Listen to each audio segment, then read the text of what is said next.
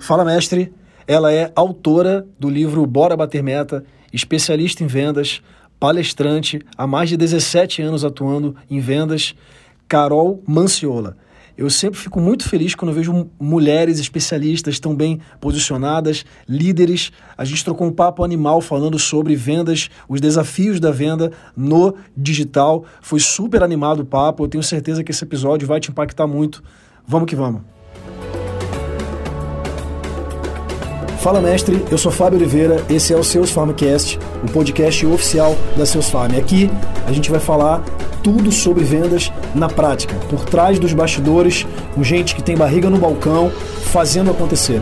Vamos comigo. Caraca, prazerzaço, prazerzaço falar com você. Te falou um pouquinho antes ali, já deu para sentir energia. Galera, o papo vai ser animal, hein? Baiana retada que está em São Paulo, mãe de dois filhos, autora de best-seller. Porra, cara, dá, dá, dá, até trabalho te apresentar aqui, ó. É melhor você se apresentar para não esquecer de nada. Fica tranquilo, tem uma história bacana aí por trás dessa baiana retada que está aqui em São Paulo há 12 anos, tentando encontrar um lugar ao sol, mas são 12 anos em Sampa, cara. Parece que não, mas passa rápido, tá? Passa, passa. Ah. Cara, pra, prazer demais. Obrigado por criar esse tempo aí pra gente, viu? É... Criar o tempo, foi boa essa. Criei o tempo, literalmente falando. É, pô, total, imagino, pô, empresária, mãe, não sei o quê, pô, tudo junto, como é que faz? Tem que criar o tempo.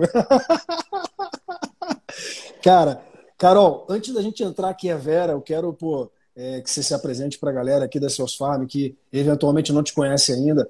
Mas o lance é o seguinte: a gente tem feito todas as terças-feiras um papo com um especialista e eu tenho um, eu tenho meio que um toque assim, eu tenho, um, eu tenho uma tendência a gostar muito da galera raiz assim, a galera que está em vendas, cara, há muitos anos, que sabe o que é ralar em vendas de verdade, sem as molezinhas que a gente tem desse digital agora, né? Então, assim, eu tenho uma tendência, pode ser que eu tenha uma tendência, assumo aqui. então, cara, mas a gente tem feito todas as terças-feiras um papo, e aí até para galera que está entrando, talvez a tua, a, a, a, tua audiência também que vai entrar aqui para ver essa live, e a galera que vai ver depois, toda terça uma live com especialista, e, e o nosso intuito, Carol, é entregar o máximo de conteúdo possível, porque é um, um, um dos propósitos nossos com a Seus Farm, cara, é trazer oportunidade para que vendedores possam é, ganhar dinheiro e, cara, aprender o que eles precisam nessa, nessa fase que a gente está vivendo. A gente vai falar disso, eu sei que você vai falar disso.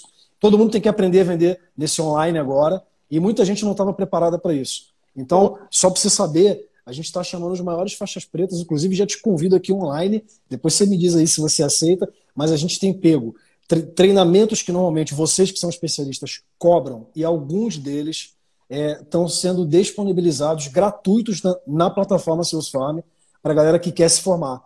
E aí você sabe que um dos objetivos nossos é empregar essa galera, né? É pegar projetos e colocar esses vendedores para trabalharem é, de, de forma terceirizada nesses projetos. Então essa é a nossa missão. E, poxa, obrigado demais por você vir ajudar a gente aqui a trazer conteúdo e, cara, informar essa galera. Tamo Viu? junto, tamo junto, Fábio. Já gostei da conversa do vendedor raiz, né? Acho que no, dia que, no, no, mundo que a gente vive hoje, não dá para ser Nutella, apesar de eu amar Nutella, entendeu? Com certeza. Com certeza. Mas, ó, galera que tá aí, então, final do papo, eu vou parar aqui uns 10, 15 minutos antes, se eu não ficar hipnotizado pela Carol aí. Eu vou tentar parar aqui para a gente responder as perguntas de vocês. Mas, Carol, pô, então, se apresenta para a galera, fala de você, tempo livre, o que você achar que tem que falar, mas é, fala quem você é hoje para a galera entender aí qual é, o, qual é o tamanho do histórico aí. E, cara, muito obrigado aí. Vamos que vamos. Vamos nessa. Então vamos lá. Carol é a Carol, antes de mais nada, né? Antes de ser mãe, antes de ser esposa, antes de ser CEO, antes de ser palestrante. Eu costumo dizer que tem uma frase da Frida Kahlo que eu adoro, que diz o seguinte, né? Onde não puderes amar, não se demores. E essa frase eu ressignifiquei falando o seguinte: onde eu não puder ser eu, que eu não me demore. Então eu tenho tentado cada vez mais, com intensidade, ser inteira né, em tudo aquilo que eu me envolvo. Então, durante essa uma hora aqui, eu vou tentar entregar o meu melhor, para de fato valorizar o tempo das pessoas que se dedicaram a esse momento. Contando um pouco de histórico, eu sou vendedora há 33 anos, tá? Eu não façam contas, não é melhor não. Mas aos seis anos eu comecei a entrar no mundo das vendas, comecei vendendo geladinho no prédio onde eu morava. E com seis anos eu descobri o que era concorrência, porque eu fundei a minha primeira empresa e quebrei a minha primeira empresa, porque tinha baixa entrada à concorrência. Todos os meus vizinhos decidiram vender geladinho e eu não me dei bem. Mas, como uma vendedora raiz, né, eu persisti, comecei a vender outras coisas. Então, comecei a dar aula de reforço escolar, comecei a vender é, lavagem de carro. No começo eu mesmo fazia, depois eu comecei a terceirizar esse processo. Fui quebrando, conhecendo né, os desafios da venda. E com 12 anos eu fundei um jornalzinho de bairro e eu ganhei muito dinheiro. Então, aos, dois, aos 12 anos eu era uma mulher praticamente independente. Eu vendia anúncio do jornal que eu mesmo escrevia, eu mesmo digitava, rodava no mimeógrafo. Mas durou um verão. E aí, aos 15 anos, eu tive a minha primeira experiência formal em vendas, trabalhando na escolinha que eu estudava, vendendo uniforme. Depois comecei a trabalhar vendendo como comissária de bloco de carnaval, né? Porque como uma boa baiana não podia ficar de fora da festa. Eu queria participar da festa, a painha não dava dinheiro. Eu comecei a vender 10 para ganhar um e depois vender mais 10 para poder ter o dinheiro para ir voltar e consumir alguma coisa. Depois eu comecei a vender mais 10.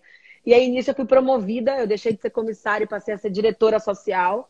Então, com 16 anos, eu já era diretora de um bloco de carnaval que era o Crocodilo. E aí eu vendi abadá, comecei a fazer gestão de equipes de vendas, porque eu tinha comissários abaixo de mim. E aí teve um momento da vida que eu falei: não, gente, vamos parar com esse negócio de vender, vamos estudar para passar no vestibular e, entre aspas, ter alguém na vida, né? Tolinha.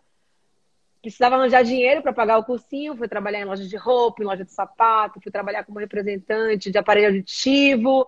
E aí entrei na faculdade e pensei comigo: pronto, agora acabou esse negócio de ser vendedora, vou estudar administração.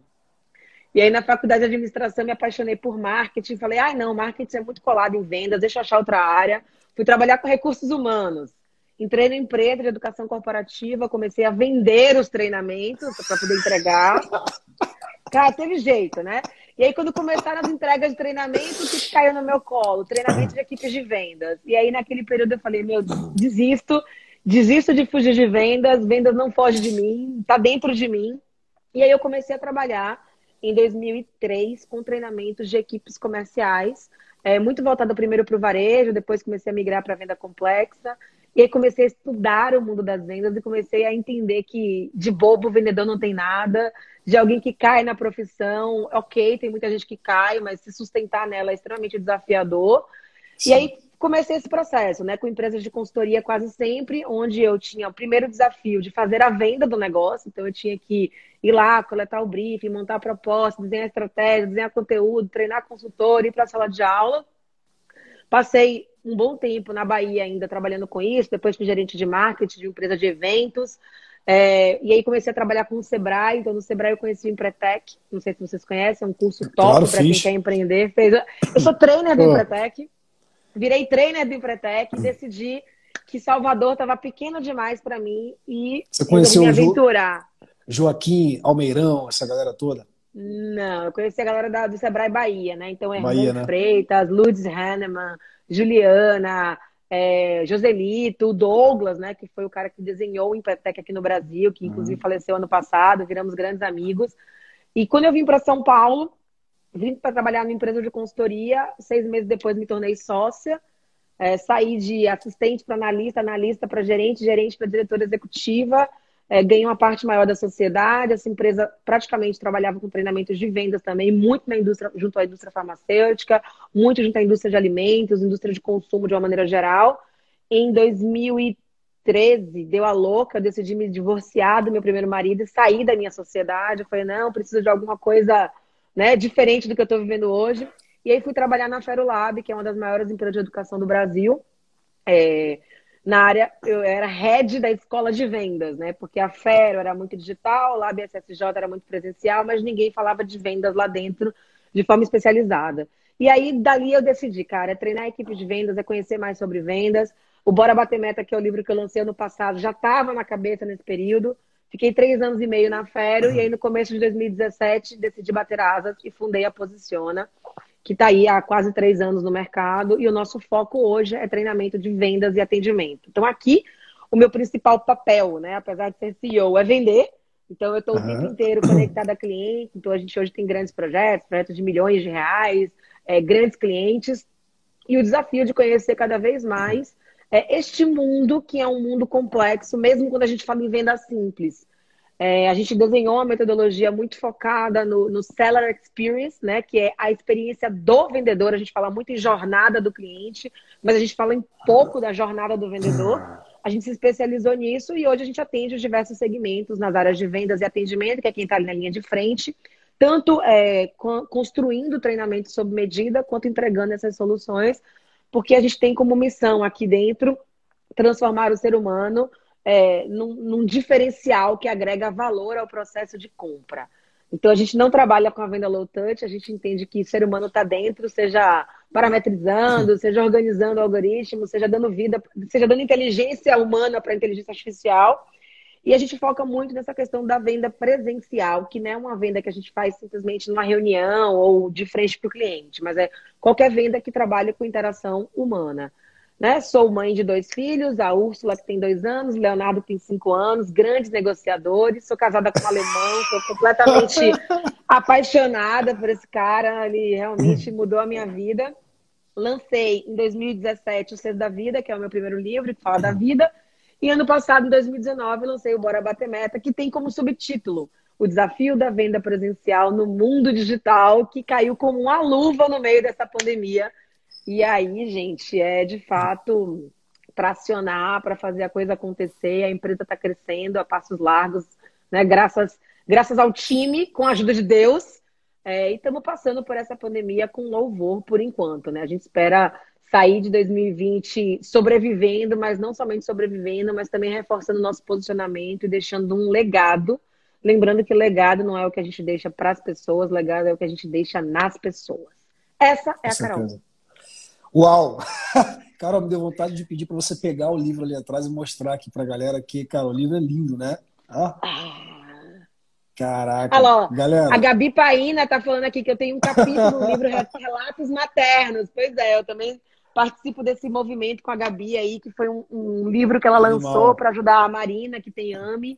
Então também está uhum. à venda na Amazon. E agora no, no segundo semestre, já estamos no segundo semestre, mas agora no final do ano eu vou, lançar, eu vou participar também de um capítulo no livro Tem as Cicatrizes, que fala sobre o desafio de empreender no Brasil, né? Legal, legal. Ou seja, Carol, tem a versão digital desse livro teu ou só a versão tem. física por enquanto? Não, tem? imagina, tem a versão digital. Estamos no Kindle. É, Aliás, então, chegamos ó, a segundo lugar já e me ajudem a continuar subindo nesse ranking de forma cara, orgânica, então, gente. Então já quero aqui, ó, galera da Seus Farm, a gente tem hoje 589 vendedores cadastrados na plataforma, tem uma comunidade com 6 mil vendedores próximos da gente. Já vamos lançar aqui, cara, tem alguma condição aí de, de vendedor para vendedor, né? É, tem alguma condição aí diferenciada para a galera que tiver cadastrado lá na Seus Farm? É, hoje, eu, hoje eu não tenho cupom de desconto, mas estamos ah. em negociação com a Amazon e eu posso falar com o meu editor para de repente a gente criar um Manda cupom ver. de desconto lá junto com a DVS e vocês conseguirem de forma acessível comprar um livro cujo valor é inestimável. E, não, então animal, mas independentemente disso, galera, vamos, divulgar aí que eu também fiquei curioso. Eu confesso que não li o teu livro ainda, tá? Eu não sou desse ainda. de contar historinha. É, eu não sou desse de contar historinha, não. Eu não li ainda, mas vou ler. Depois a gente faz uma live com o chamado oral do livro, tá bom, Fábio? Animal, animal. eu topo, eu topo o desafio. Mas, Carol, cara, tua história, assim, é... Pô, eu me identifico com muitas partes dela, mas é, o negócio é falar de você. Me fala mais sobre essa diferença que você levantou, achei incrível isso, porque a gente, a gente, a gente se, se encontra né? Ou seja, a gente também trabalha focado para quem tem time, quem tem que ter time, né? É, eu entendo esse presencial que você falou aí, no sentido de presença humana, né? Tem que ter um ser humano presente ali. E a gente também, a gente, como o Seus Farm, coloca o vendedor no centro. Ou seja, eu, eu não pego operações que não precisem de vendedores, porque o meu maior objetivo é colocar o vendedor como sendo o protagonista dessa história. Né? É, fala mais dessa diferença de ponto de vista para a gente. É. O que a gente está vivendo hoje, né, é que assim, vamos, vamos começar do começo. Eu acho que existe um preconceito em relação à palavra vendedor, né? A gente ainda fala Sim. vendedor com muitas aspas. E eu acho que é importante a gente ressignificar o que, que é ser vendedor. Então, vender não é empurrar, vender não é enganar, vender não é manipular, vender não é convencer. Né? Vender é conectar. É conectar aquilo que o cliente deseja ou precisa, aquilo que a gente tem em termos de soluções. E nesse processo, o vendedor raiz é aquele que de fato consegue agregar valor a tudo isso, né? Porque a gente fala muito em técnica de vendas, embora bater meta, parece que é alguma coisa tipo vai lá e faz. Só que hoje em dia, muito mais do que vender muito, é importante que a gente venda bem para que a gente possa vender sempre. A gente vive num mundo, Fábio, onde reputação é algo que, assim, você tem que se manter ela de forma ilibada. Então, não adianta a empresa investir em processos de automatização, não adianta a empresa investir em tecnologia somente, porque isso nos coloca em pé de igualdade. Mas o que a gente precisa é como é que a gente humaniza essa relação. E quando eu falo humanizar, eu não estou falando uma coisa fluff, né? Porque o pessoal fala, mulher falando de vendas, né? Lá vai ela falar que tem que abraçar, apertar a mão e olhar no olho, né? Um cacete, desculpa. Mas, né? É, é, de fato entender que quem está ali no meio deste processo, né? Entre produto e serviço e entre desejo e necessidade de compra, é, tem esse papel mesmo de, de ir além daquilo que o cliente quer. Mas entender o que ele precisa, porque muito mais importante do que um cliente satisfeito é um cliente que tem sucesso com a sua compra. Então não uhum. adianta eu convencer alguém, poxa, foi uma super venda. Quem nunca, né, comprou uma mala no aeroporto, fez uma assinatura de revista no aeroporto e depois se arrependeu. Então, assim, o que, eu, o que nós desejamos aqui na Posiciona é, é, fazer com que esse processo ele seja sustentável. Então, a gente tem um, um, um, consumidor, um comprador, de uma maneira geral, muito mais consciente. Então, eu preciso fazer com que a venda ela seja sustentável. Então, quando a gente fala em venda presencial, é colocar esse elemento que é capaz de lidar com problemas complexos, que é capaz de lidar com situações que um algoritmo não consegue capturar. Porque por mais que a gente tenha histórico e tendência, né, o ser humano e os negócios, eles têm um nível de complexidade e o grande desafio do vendedor é tentar compreender aquilo que está na entrelinha. Né? Agora, como fazer isso? Aí é uma outra história. Primeiro é entender que toda venda é única. Né? Não existe um processo só. Né? Cada interação. Se eu converso com o Fábio hoje, é um tipo de negócio. Conversando com o Fábio amanhã já é outro tipo de negócio. Porque eu mudei, o Fábio mudou, então cada interação é única. E quando eu falo em venda presencial, eu estou falando na presença de um ser humano, seja por meio de WhatsApp, seja por meio de Telegram, seja por meio de e-mail, seja num chat, que não é um chatbot nesse caso, mas é de fato conseguindo entender aquilo que muitas vezes nem o cliente sabe que ele precisa. Aí sim, eu agrego valor ao processo e deixo de ser o famoso tirador de pedido que a gente conhece. Sim. Não, e hoje, cara, isso aí é. Quem não agregar valor não vai estar mais no meio desse processo, né? Ponto. Né? Ou soma ou some. Ou gera valor ou soma... Ótimo. E aí tem outro ponto no, no, que você falou que eu achei muito rico e eu tenho falado muito isso. Eu sou o cara que trabalha com Inside Sales há, cara, desde 2014. E aí todas essas ferramentas, todos esses livros, receita previsível, não sei o que, cara, eu conheço tudo isso. Mas mesmo conhecendo, eu sou meio contra a galera que fica vendendo muito a ideia de ferramentas milagrosas que vão fazer e tal. Eu concordo com o que você falou, que, no final de contas, o que vai importar é a qualidade do ser humano que está ali do outro lado fazendo a conexão real. Eu posso ter as melhores ferramentas do mundo, mas, cara, se não tiver um, um vendedor ali, cara, que consegue se conectar, que percebe. Cara, enfim, tudo que envolve habilidade humana que não é ensinado nesses livros aí de ferramentas milagrosas, né? Eu vou um pouco nessa linha também, Carol. É... Cara, e dentro disso, vai, fala sobre, Sim, sobre o tema em si, vai, sobre o desafio desse presencial que a gente está chamando aqui. É. Porque se deixar, a gente entra nisso aqui, cara, porque eu acho que o vendedor que agrega, é, ele pode não ter a, melhor ferramenta, pode não ter o melhor processo, pode não ter nada, cara, mas se o cara for bom, como a gente está falando, ele vai fazer uma diferença. Não sei o que você pensa, mas eu, mas eu vou nessa linha. Eu vou contar uma história, adoro histórias, tá? Uma vez uma amiga minha começou a trabalhar na área de vendas, vendendo esses produtos de marketing direto, e me ligou. Falou, Carol, estou indo para São Paulo, vou dormir na sua casa, porque eu quero uma mentoria. Falei, beleza, vem para cá. Ela sentou lá e começou a falar que tinha um monte de dúvidas sobre como vender. Eu falei, antes de você me falar dos seus desafios, me conta, me fala sobre o seu produto. Me fala sobre o que você vende. E ela começou a falar sobre o produto, sobre os diferenciais, características, como eu podia utilizar, foi fazendo perguntas, etc e tal. Resumo da ópera. Antes da gente falar sobre como ela deveria vender, eu comprei dois pau e quatrocentos de produto dela. E aí, naquele momento, eu falei, meu, o que, que é isso que ela tem e que faz tanta diferença, né? E para mim é o elemento número um da venda, que é paixão. É muito difícil para um vendedor, em qualquer área que ele trabalha, não vender se ele não comprar o produto antes, ele não comprar o serviço antes. E aí as pessoas perguntam, ah, Carol, mas como é que alguém que ganha R$ 1.100 de salário vai vender uma bolsa da Hermès de 32 mil reais? Ah, a pessoa acha, tem, tem vendedor que fala assim, ah, mas como é que eu vou vender isso? Ou eu acho um absurdo. Então, se você entra para trabalhar numa loja da Hermès, achando um absurdo alguém gastar 32 mil reais numa bolsa, sai antes que fique feio para você. Então, assim, você tem que entender que aquilo pode não servir para você, que aquilo pode não agregar valor para você, mas que aquilo agrega valor para alguém. Então, essa conexão com o cliente, ela é fundamental. Quando eu falo em paixão pelo produto, não é que você vai ser um usuário do produto, não é que você vai ser um consumidor do produto, porque muitas vezes não tem nada a ver com aquilo que você faz. Mas você tem que entender que todo produto ou serviço existe para promover algum tipo de melhoria ou para resolver algum tipo de problema. Quando o vendedor entende que ele não vende um produto ou um serviço, mas sim que ele agrega valor a alguém, que ele ajuda alguém a bater suas próprias metas, sejam eles da empresa, sejam elas pessoais, ele começa a ressignificar o seu papel nesse processo. Então, quando a gente fala em empoderamento feminino, empoderamento de um monte de coisa, hoje é importante que o vendedor ele reconheça o seu poder. Né? Eu sei que existe um movimento aí chamado orgulho de ser vendedor. E eu falo muito mais do que você ter orgulho da sua profissão, é você fazer com que a sua profissão se orgulhe de você. Então, se você é um cara que acha que tudo se resolve no braço, cara, você tá fora. Porque as coisas se resolvem aqui e, na boa, aqui, né? Então, se você não tem essa paixão por aquilo que você vende, por aquilo que você representa, vai ser muito difícil você trans, trans, é, transbordar isso para o seu cliente. Então, esse, para mim, é um pilar fundamental da venda. E não é papo fluff de mulherzinha, não.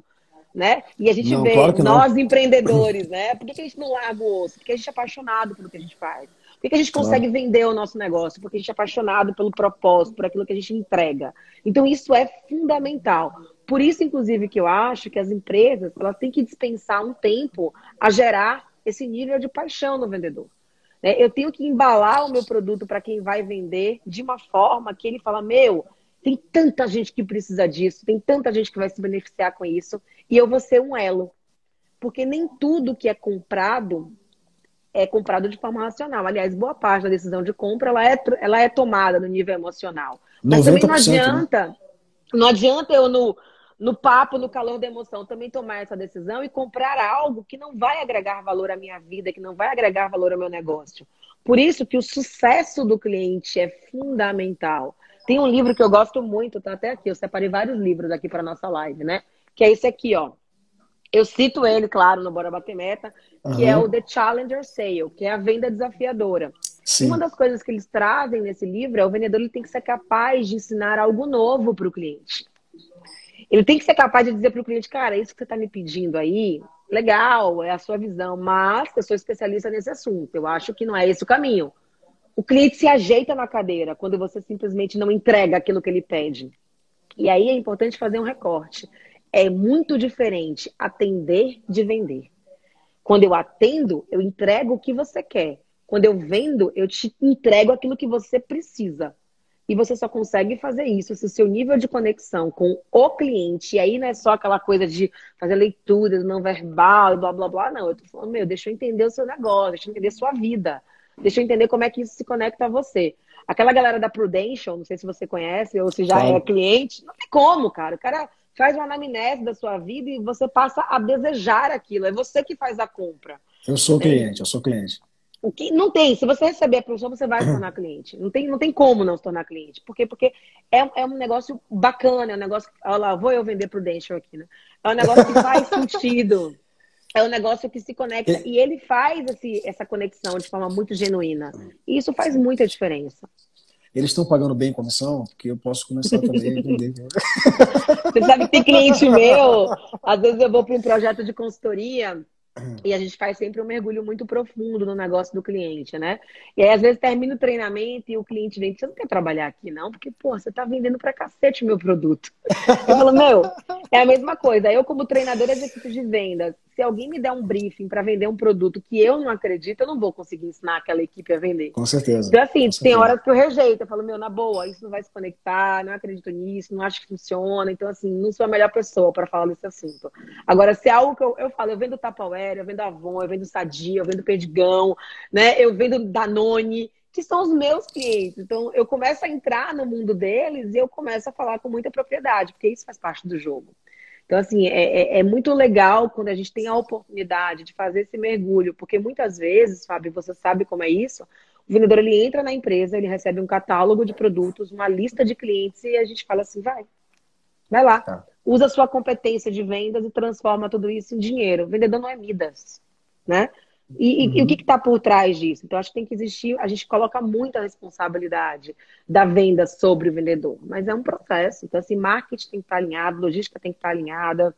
Eu, quando a gente faz os, os diagnósticos aqui dentro da Posiciona, a gente vai lá e o cliente fala assim para mim, Carol, eu tô com um desafio muito grande, eu preciso vender mais. Eu falo, vender mais é muito amplo, eu não faço milagre. Eu sou baiana, mas não sou mãe Carol. Me fala um pouco mais. Aí ele começa, não, meu desafio é mix. Meu desafio é peças por atendimento, meu desafio é prescrição. Pô, beleza, agora vamos detalhar isso aí. E aí, quando eu defino muito bem o indicador que a gente vai trabalhar no treinamento, no processo de desenvolvimento que a gente vai fazer junto com o time, o segundo ponto é, deixa eu olhar para a visão vendedor desse negócio. Não é visão cliente, deixa eu olhar para a visão vendedor. E aí eu vou lá olhar para o vendedor e vou dizer assim, cara, me conta, qual é o seu papel aqui dentro? Pasme, mas tem muita, muita equipe de relacionamento que não entende que seu desafio é vender. Né? O que, que te inspira aqui dentro? É a remuneração variável? É a possibilidade de crescer? É a possibilidade de aprender? Então, eu faço essa visão. Agora, me diz o seguinte: o que, que dentro dessa empresa te ajuda a fazer negócios? Pô, o marketing é bacana, o preço está ajustado, a gente tem um modelo de inbound que funciona, legal. E o que, que te atrapalha? Puta, gestor. Né? É, Normalmente é o gestor, né? É, o gestor me atrapalha, é, a ferramenta me atrapalha. Então, eu tenho que entender quais são os desafios. O que, que impede o vendedor de atingir aquele objetivo específico? Porque só a partir do momento em que eu sei onde a gente quer chegar e eu sei por onde a gente tem que passar em termos de desafio, é que eu me torno capaz de entender o seguinte: dentro deste contexto, quais são as competências que esse time especificamente precisa desenvolver. E pasme, Fábio. Quando a gente fala principalmente em vendas complexas, o maior desafio do vendedor não é vender para fora, é vender para dentro ele passa muito mais tempo negociando internamente, influenciando internamente. Por quê? Porque as empresas não entenderam que elas têm só duas áreas. Né? Toda empresa só tem duas áreas. A área que vende e a área que ajuda a vender. Ponto. Se a área que ajuda a vender está atrapalhando, meu, não dá para fazer milagre. Essa equação tem que fechar. Então, na hora que a gente faz um processo desse que é focado na competência de vendas, eu devolvo para a organização. Ó, tem que melhorar o marketing. Ó, a visão cliente está tá, tá bagunçada. Ó, seu processo de automatização não está colaborando. Ó, seu preço está desajustado. Eu não vou resolver esses problemas, não é a nossa praia. Mas eu sinalizo. Porque senão o cara vai lá, compra um treinamento e acha que o vendedor vai sair superando, extrapolando todas as metas. Na boa, o dia mais importante do treinamento é o dia seguinte. Então, o que, que você vai fazer com tudo isso? Então, esse é um processo que no Bora Bater Meta, inclusive, eu falo muito sobre isso, né? Por que, que vendedor odeia técnica de vendas? Pergunta, Fábio, para você agora. Por que, que os vendedores odeiam técnicas de vendas? Por que, que eles odeiam técnicas de vendas? Porque. Eu vou chutar, tá? É... Porque na maioria das vezes não se aplica a realidade dele porque ela não se aplica muitas vezes à realidade dele, porque muitas vezes a técnica de vendas ela é construída dentro do escritório e não olhando as melhores práticas. Então, assim, deixa eu ver os caras que batem meta, deixa eu ver os caras que performam no indicador X, no indicador Y, o que, que esses caras fazem? Eu importo isso, transformo num processo e distribuo. Então, quando a técnica de vendas ela se conecta à realidade daquela equipe, ela funciona. Mas quando a técnica de vendas é criada pela global e a gente tem que apenas tropicalizar, na boa, não vai funcionar. PSS, PSF, né? O pessoal adora dar uns nomes diferentes aí, não vai funcionar. E aí o cara acha que aquela técnica ingessa, ele não consegue compreender para que tanto passo.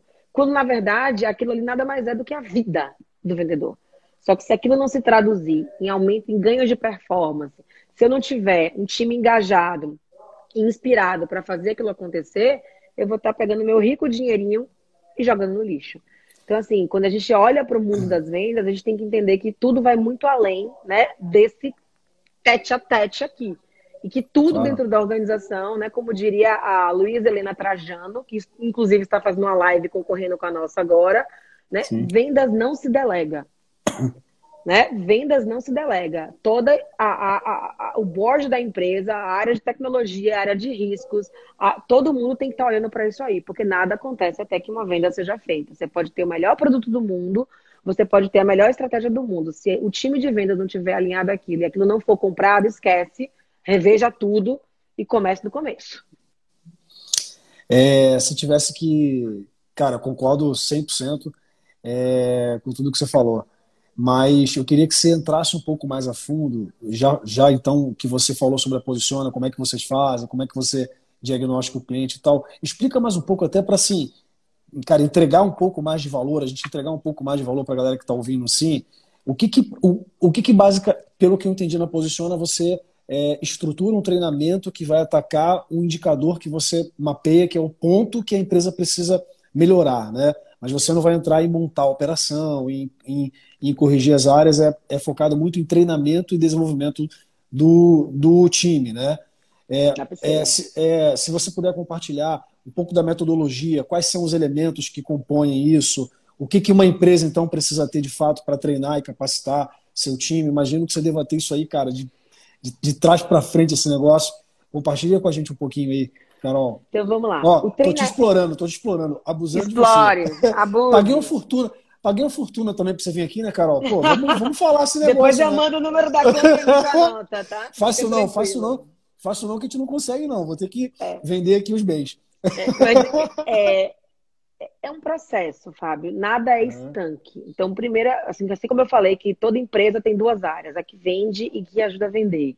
E todo mundo tem que ser treinador dentro de uma organização. Então não dá simplesmente para terceirizar a responsabilidade do treinamento para uma consultoria. Por mais que a gente seja maravilhoso, né, a gente não tem essa capacidade porque a gente não está no dia a dia. Então tem aspectos de gestão, aspectos processuais que são muito importantes. Então, no que, que a gente acredita aqui dentro, né? Que existe um processo. Então, a gente mapeia, primeiro, vamos fazer uma reunião para poder entender o que está pegando na área comercial.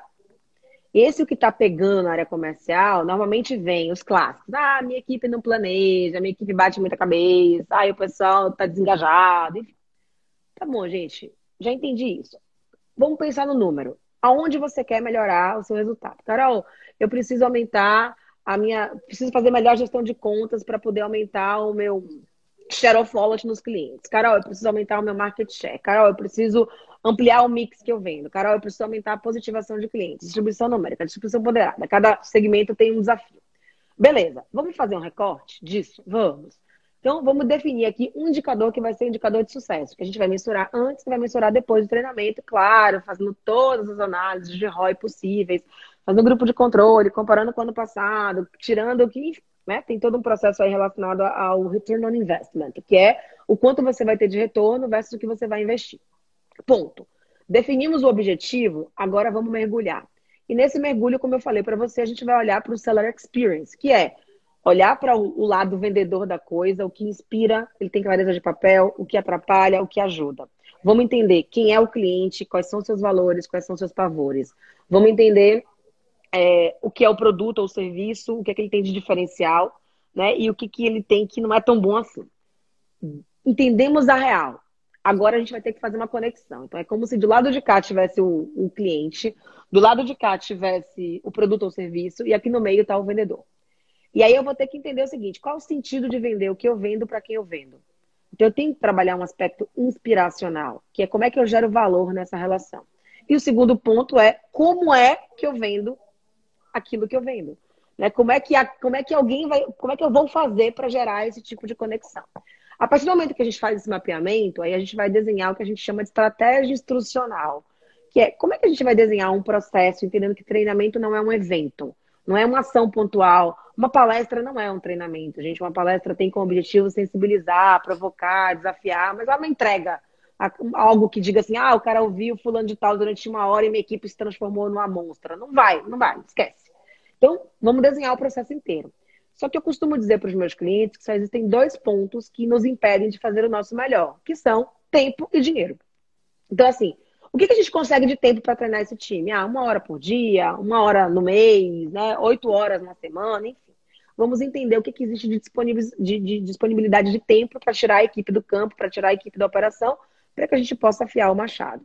E aí, por outro lado, a gente vai entender o budget do cliente, né? Qual que é o seu orçamento, para que a gente não faça aquele treinamento Frankenstein ou capenga, né? Como a gente chama na Bahia. Que é, eu queria tudo isso, mas eu só tenho esse dinheiro. Então sai cortando um monte de coisa, entrega isso e quer conseguir bater o mesmo objetivo. Então a gente tem que casar o objetivo com a entrega. Se a entrega é pequena, a gente vai ter que alinhar a expectativa em relação ao objetivo. E aí a gente vai partir para a aplicação. Dentro da aplicação, a gente usa várias metodologias. A gente aqui na Posicionar não tem apego, a gente é fã de todas elas. Vamos usar Design Think, vamos usar Agile, 70-20-10, vamos fazer storytelling, vamos gamificar, não importa. A metodologia é o meio que eu vou utilizar. Por quê? Quando a gente fala em treinamento de, de qualquer equipe, não é só equipe de vendas, não, a gente tem que olhar para quatro pilares, né? Que aí a gente traz aqui o Kiki Patrick, que é o teórico desse assunto. O time tem que gostar do treinamento tem que ser prazeroso, tem que gerar conexão entre, com a equipe, as pessoas têm que ver valor em quem está ali entregando aquele treinamento. Isso é muito importante para que a gente vá para o próximo passo, que é o aprendizado. A equipe precisa conseguir consumir aquele conteúdo e processar ali dentro a ponto de saber responder como se usa aquilo. Mas eu preciso passar para o próximo.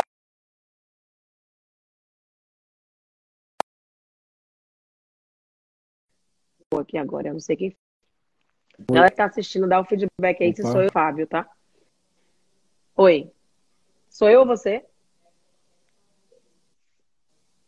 Galera, estamos Sou eu ou você? Aí. Para mim tá perfeito, eu não sei para você aí.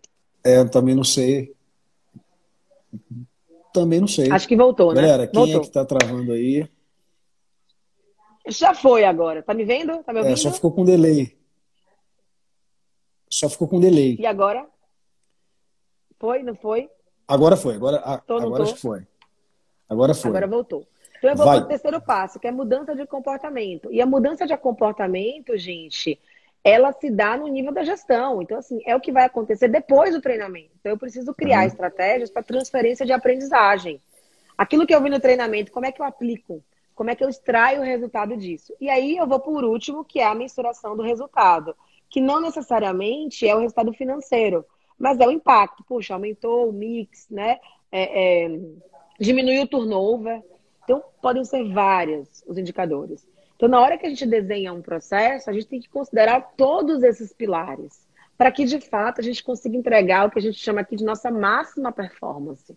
Né, que é uhum. olhar para o processo de uma forma mais holística, entendendo que no meio dessa equação e de todos os desejos, necessidades da empresa, existe um vendedor que tem uma porrada de desafios. Então a gente faz isso, Fábio, e dentro das entregas, a gente tem alguns valores, alguns pilares.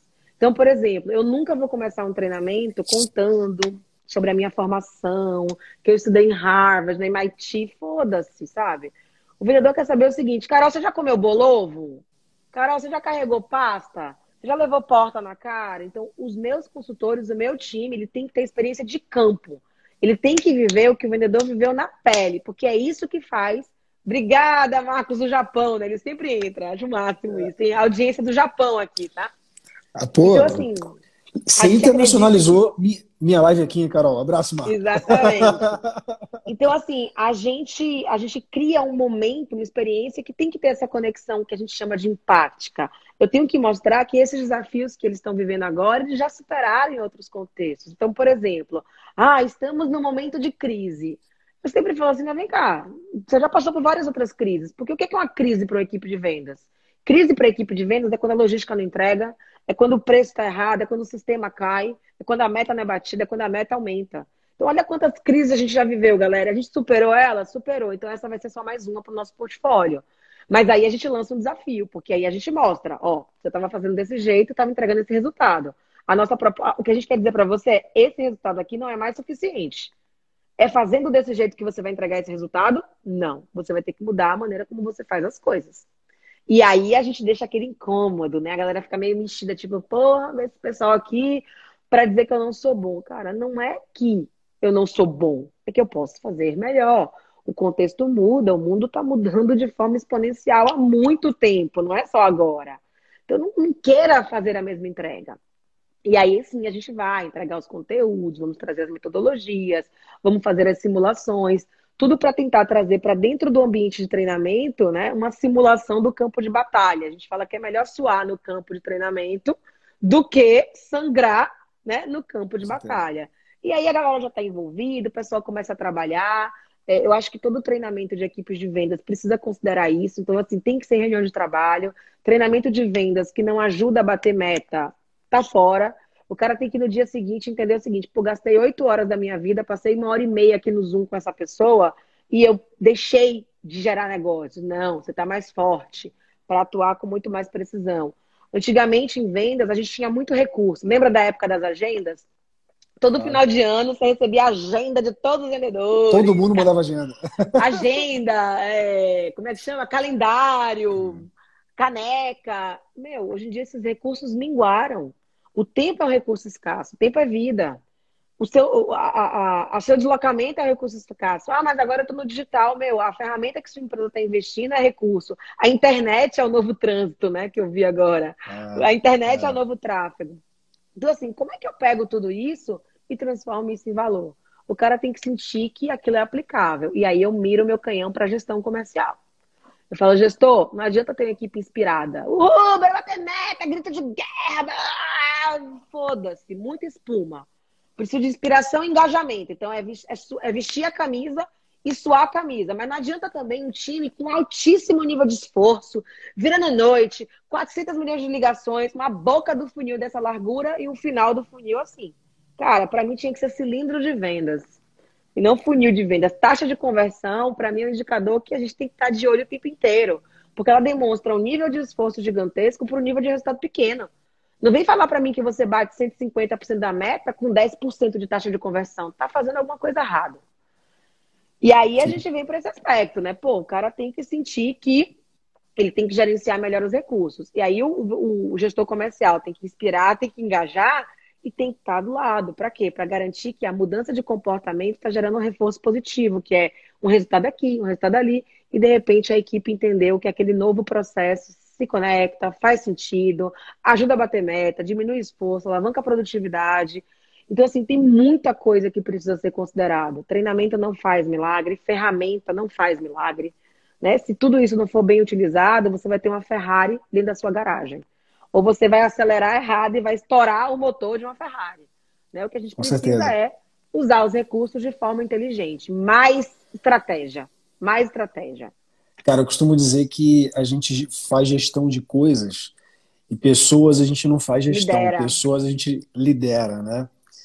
E é muito disso que você falou, é, porque eu vejo muitos gestores assim, eu como gestor há muitos anos de vendas, vejo muitos gestores de vendas que se limitam só a serem gestores de vendas, né? E não liderarem pessoas assim. É, uma, uma curiosidade que eu fiquei, galera, depois eu vou aqui 15 minutinhos, me dá, me dá mais cinco aí que eu vou olhar as perguntas que fizeram, porque eu vi que teve perguntas, eu vou fazer para Carol. Mas Carol, uma coisa que eu fiquei curioso no, no seu relato aí, é, porque você chega na empresa é um grande desafio. Ó, oh, Malavota na área aí também, cara, faixa pretíssima de venda, adoro. Nosso sócio aqui, embaixador, tamo junto, Mala. É, vocês dois têm que se conhecer, viu? Porque a energia é parecida aí. A gente já trocou mensagem de WhatsApp é. e eu tô em dívida com ele, mas não toca é, nesse né? assunto, não. Então, ih, cara, então já, já, coloquei aqui em saia justa, mas tudo bem. Carol, o que eu ia falar é o seguinte: tu chega na empresa, vai vem lá essa baiana retada aqui, é, porra, para dar treinamento pra gente, para ensinar a fazer o troço aqui. É, tu tem um grande desafio, imagino eu, que é de construir relação de confiança, né? Tanto com o time da empresa como com a gestão. Assim, eu não sei nem qual é o maior desafio. Olha lá, ó, ó, ó Carol, você tá na mira aí. Pô, foi mal, não queria. não, imagina do Mala, Mala é então, Carol, fala para mim qual é o teu maior desafio e como você faz, principalmente, para construir essa relação de confiança, porque eu acho que a tua experiência como sendo alguém que vem de fora e consegue fazer isso, pode ajudar a galera que tem o time dentro e às vezes não consegue ter essa relação de confiança, né? É, quantas pessoas estão aí gerindo o time e o cara não consegue ter uma relação de confiança? Como é que você faz? São seus belos olhos? É o seu jeito baiano de ser? É, cara, provavelmente não. Deve ter forma de fazer esse negócio. Fala para é. nós. Como disseram outro dia, é o meu decote, né? Mas Primeiro, né? É, a posiciona não sou eu, então eu tenho uma equipe, eu tenho um time, não é só Sim. a Carol que entrega, né? A Carol claro, entrega claro. bastante, a Carol vende bastante, mas tem uma galera que faz isso e uma galera muito boa é, que está nesse dia a dia. Mas eu acho que toda relação de confiança, ela se constrói com base na honestidade. Então, o meu maior desafio é saber a real. Né? Então, assim, eu costumo dizer, gente, eu vou fazer pergunta indelicada. E aí, normalmente, os gestores de vendas se ajeitam na cadeira, né? Teve um caso muito interessante uma vez, que a gente foi fazer um diagnóstico, a gente descobriu tanta caca da empresa, e o diretor já sabia. Era um feriado e a gente ia apresentar o relatório de diagnóstico depois do feriado. O diretor me ligou, eram 5 horas da tarde, falou, pelo amor de Deus, o que você vai fazer amanhã? Eu falei, não tinha filhos na época, eu falei, por quê? Ele falou, eu não quero que você mostre relatório antes de você conversar comigo. Eu falei, beleza, marcamos uma reunião, fomos no escritório, eu mostrei para ele, ele falou, ah, isso aqui você não pode mostrar, isso aqui você não pode mostrar, isso aqui você não pode mostrar. Eu falei, cara, então eu não posso fazer o treinamento. Porque, assim, se você quer colocar embaixo do tapete os problemas que a empresa tem e responsabilizar todo o time de vendas pelo mau desempenho que vocês estão tendo hoje, desculpa, não vou conseguir fazer milagre. Então, hoje, eu comecei a nossa live falando isso. Onde eu não puder ser eu, que eu não me demore. Então, assim, quando eu vejo, eu, eu falo assim, quando eu percebo que tem boi na linha, aí pode ser um pouco de intuição baiana, com experiência, eu pulo fora. Então, eu tenho vários relatos de clientes que eu, entre aspas, demiti. Tipo, Carol, eu quero um script de vendas. Eu quero que o cara bata na porta desse jeito, eu quero que o cara fale. Eu não sei fazer isso, eu não acredito nisso. Eu acho que script é coisa para máquina. A gente tem que saber pensar. Ah, Carol, mas pensar dá trabalho. Eu falei, dá, dá trabalho, mas você quer um time que vem aqui, cumpre o script né? Mas mancha a reputação da sua empresa. Então, eu acho que isso é muito bacana, porque quando isso acontece, o trabalho flui. Né? Quando a gente consegue, no primeiro momento, mostrar que a gente está ali, não é para bater a nossa meta de venda, de treinamento, sabe? Não é para poder. Eu tenho minhas metas, claro, mas assim, eu quero ser parceiro do seu negócio. Então, quando a gestão entende isso, eles acabam, né? Eu brinco que é que nem poodle. Você começa a fazer um carinho na barriga, ele abre as pernas, né? E quando ele abre as pernas, fica muito mais fácil trabalhar. Por quê? Porque muitas vezes, Fábio, o buraco não é mais embaixo, o buraco é mais em cima. Então, assim, o grande desafio de toda equipe de vendas é a gestão comercial. Se o cara é ruim e tá ali, é porque ele tá deixando ali. Né? Se o cara é bom e não tá conseguindo entregar resultado, é porque você não tá gerindo da maneira correta. Só que passa-se muita mão na cabeça da gestão, porque são pessoas que estão muito tempo, eram excelentes vendedores, mas nem todo excelente vendedor vai ser um excelente gestor. O é. maior desafio do gestor comercial é multiplicar o conhecimento dele. Ele precisa ser dispensável. Né? Outro dia eu vi uma equipe falar para mim, assim, uma equipe de gestores. Eu perguntei: para que, que vocês vão acompanhar o vendedor na rota? Ah, pra, é o dia que a gente tira para ele escolher os melhores clientes para a gente ajudar ele a vender. Eu falei: errado, errado. Né? Você está viciando sua equipe. Você não tem que ajudar ninguém a vender. Você tem que ensinar o cara a vender sozinho. Porque você vai estar tá um dia na semana com ele, mas os outros quatro dias ele vai estar tá sozinho. Então, assim, tem muito paradigma que precisa ser é, é, reconstruído. Porque se eu acho que primeiro o gestor, depois a equipe, primeiro o gestor, depois o cliente, tem alguma coisa errada. É a primeira equipe, ponto. Né? E para a equipe ser boa, eu preciso de um bom gestor. Então, quando a gente fala em construir relações de confiança, hoje, né, eu tenho, eu posso escolher alguns clientes. Então, tem batalhas que eu não vou comprar, porque eu não vou conseguir entregar a minha promessa. Então, eu acho que isso vale para todo mundo. Aquela máxima de que o bom vendedor é aquele que vende qualquer coisa para qualquer pessoa, bullshit. Isso não existe. Uma pessoa que é capaz de vender qualquer coisa para qualquer pessoa é um manipulador, é um enganador, é um pilantra, né? Isso não existe. Então, assim, eu preciso de fato saber, vai ajudar? Porque vamos uhum. pensar no varejo, né? Você é homem, você já deve ter comprado um sapato que ficou justo no seu pé apertado e a vendedora ou o vendedor falou para você, não, mas você vai usar e o sapato vai lafiar, né? E ele tá te dando bolha até hoje no pé. Na hora você confiou nela, ela fez uma venda, ela bateu a meta dela.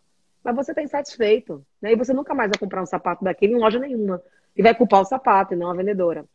Então é importante a gente pensar nessa recorrência. De fato, a venda ela tem que ser sustentável. Eu tenho que vender bem para vender sempre. Eu acho que esse Legal. é o principal desafio que a gente enfrenta hoje. Carol, excelente. Cara, é, você reforçou uma crença que eu tenho e eu passei por algumas operações como gestor, e aí eu quero dar um depoimento reforçando o que você trouxe. Né? Assim, eu cheguei para resolver a operação comercial e eu vi que o maior problema era a falta de confiança.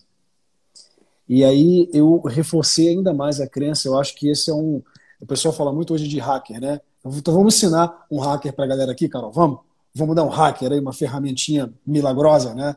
Acho que a ferramenta milagrosa para gerir time de venda, na minha opinião, à luz do que você trouxe, é, é ser, cara, transparente, honesto com o seu time. Se o time de vendas perceber qualquer coisa, cara, que não esteja muito bem alinhada, muito bem, se você. Porque eu acho que a relação de qualquer time é assim, mas eu acho que o time de vendas, Carol, eu não sei a tua opinião, mas a minha opinião é que os caras precisam estar muito fechados e confiar muito na gestão, né? Quer ver uma coisa que eu não admito? Pô, se se atrasa o pagamento da comissão do seu time de venda, cara, o cara tá se ferrando o mês inteiro para entregar o que ele quer, no mínimo, é que você cumpra o combinado. Né? Na hora, não vem querer mudar a regra do jogo na hora de pagar a comissão. Isso quebra a confiança, né?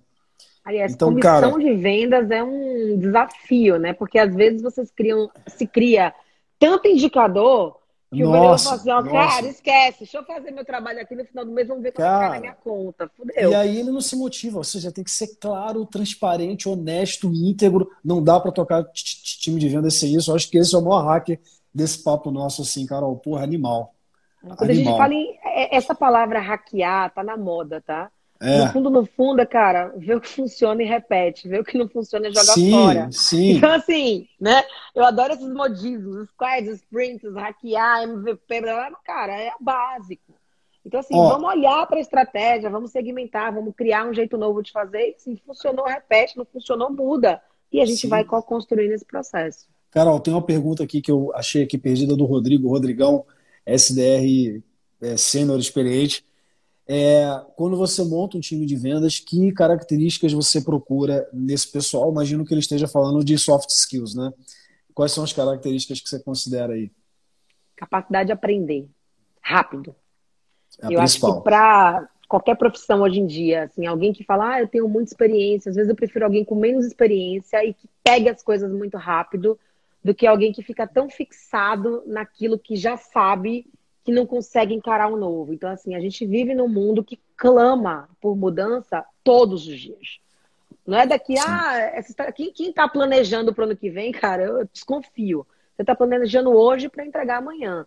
Então, eu preciso de um time que tenha flexibilidade existencial. Né? O que, que é flexibilidade existencial? Pô, eu vou me. Eu, eu vou, eu vou ser uma, uma pessoa antifrágil, né? Eu preciso muito uhum. rapidamente entender o que funciona e repetir, o que não funciona e mudar. E isso é, uma, é, um. Quando eu pego os times de vendas, normalmente vem esse briefing: ó, oh, Carol, tem um pessoal novo aqui, que é mais fácil. Aí tem um pessoal mais sênior. Mais sênior, cara, não é mais velho. Senioridade não deveria ter a ver com o tempo de casa, né? Então, assim, Sim. ah, é porque o cara não gosta de usar o CRM. Pô, tira o cara do time, tem que estar no CRM pronto. Claro. Então, assim, tem coisas que não precisam ser discutidas. Então, para mim, hoje, para contratar qualquer cargo, é capacidade de aprender. É essa flexibilidade cognitiva, essa flexibilidade existencial, que agora o pessoal chama de mindset de crescimento, depois que a Carol Dweck lançou o livro dela, Mindset, né? Então, assim, Sim. é esse mindset de, puta, deixa eu aprender com tudo. Então, eu falo isso pro meu time. Quando eu termino a reunião de vendas, a minha primeira pergunta não é assim, e aí, que oportunidade você identificou? A minha primeira pergunta é: o que você aprendeu? Que palavras esse cara trouxe hoje que você nunca tinha ouvido? Por quê? Porque para mim não é a mesma coisa vender nada. Ah, vender tudo igual. Não é, cara. Cada segmento é específico, cada tipo de negócio é único. Então eu não posso chegar na indústria farmacêutica e chamar gestor de líder. Lá é GD, cara, é gerente distrital, gerente regional. Eu preciso usar a linguagem deles, né? Eu tenho que saber o que é um audit, eu tenho que saber o que é um DDD. Não dá para chegar no varejo e falar de, de itens por pedido, não, é peças por atendimento.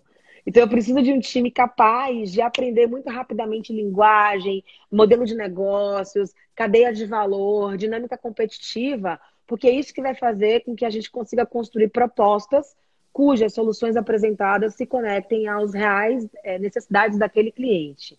Então, na hora de você criar, é, contratar um time de venda, tenta testar muito rapidamente o quanto ele se adapta às diversas demandas. E aí o processo seletivo começa na divulgação da vaga, né? Um vendedor que manda, eu às vezes publico lá no LinkedIn, gente, estou com uma vaga assim, assim, assado, manda o currículo para carol.manciola, blá, blá, blá. Aí a pessoa manda assim embaixo, é para mandar para qual e-mail? Eu respondo, não precisa, você já foi eliminado do processo. Você responde? Respondo, respondo. Agora, agora, eu tô, agora eu tô fofa no LinkedIn, tá? Eu parei de responder porque eu, eu entro em muita treta lá naquele lugar. Mas, é, Paulo, não precisa mandar o currículo. Se você não foi capaz de ler a porra do, da, do negócio todo, você não vai Deixa pra lá. claro. Olha o meu marido aqui, bora bater meta. Te amo, amor. É o maior incentivador. Carol, é. caraca, eu falei que ia ficar hipnotizado. Por mim, essa live tinha que demorar mais tempo, hein? Galera, assim, três minutos finais, eu acho que nem dá mais pra gente perguntar aí, o tempo de perguntar e tal vai, vai cair. Eu só queria te agradecer muito, muito. É, pô, a, a, cara, a tua disponibilidade, a tua entrega aí, esse tempo teu. Eu, eu, acho que a galera curtiu muito, esse conteúdo vai rodar muito ainda aí. Vou, vou usar muito seu conteúdo, viu? Mas compra o livro, tá? Compra o livro e deixa uma avaliação na Amazon para ajudar a tia, por favor. Vou comprar o livro. Vou comprar o livro e vou te mandar lá. É... E pode fazer a prova oral. Pode deixar, é... Pode fazer. É, cara, obrigado demais, obrigado demais mesmo. É, espero que a gente mantenha a conexão aí. Tamo junto, viu? E deixar esses minutos finais aí para você dar um recado final para a galera, se despedir, fazer o que você quiser. Ah, eu só queria deixar dois recados, né? O primeiro é o seguinte: meta é coisa da vida, né? Se você não tem é. metas próprias, não está batendo as suas metas, você está batendo a meta de alguém. Então, assim, construa metas para você, né? Coloque milestones e faça a coisa acontecer, porque não tem nada mais gostoso do que abrir aquela cerveja, do que abrir aquele champanhe, beber aquela água com gás, depois que você realiza uma venda, depois que você de fato realiza, alcança uma meta. E a segunda coisa é que vender é uma competência. Então não ache que é porque você hoje ocupa um cargo de vendas que você sabe vender. Né? Não existe um saber vender. A, a, última metodologia, aliás, a, acho que a venda previsível foi a coisa mais nova que existiu aí em termos de tecnologia, mesmo assim é baseada na experiência de uma única pessoa. Mas se você pegar um Challenger, um Challenger Sale, um Sales Solution, um Spin Selling, a gente está falando de coisas aí da década de 2000, 80, Sim. Harvard. Então, assim, não tem muita coisa nova. É colocar em prática o básico, é se apegar aos clássicos, mas entender que conexão é o nome do jogo. Quanto mais você conseguir se conectar aos seus clientes. Quanto mais você conseguir se conectar ao seu produto, ao seu serviço, mais você vai conseguir agregar valor. E esse é o papel do vendedor nos dias de hoje. agregar valor é o processo de compra. Ou soma ou some, ou agrega valor ou deixa de ser custo. Animal. Beijo, Carol. Obrigado demais. Obrigado, maridão, por ter liberado o Carol aí uma hora pra gente essa hora. Tá lá com as duas crianças. então corre lá. Coitado dele. Tem outra live agora às 21, gente. Mais live Nossa. às 21. Participem. Galera, beijo grande, viu? Galera que veio da Carol aí. E galera da Seus Farms, conteúdo vai ficar gravado. Beijo, Carol. Boa live, 21 horas lá. Valeu, tchau. Valeu. Esse foi mais um episódio do Seus Farmcast. Se você curtiu, segue a gente lá no Instagram, arroba seusfarm. E se você está no Spotify, clique em cinco estrelas, curte a gente. No Google, quatro estrelas. E vamos que vamos.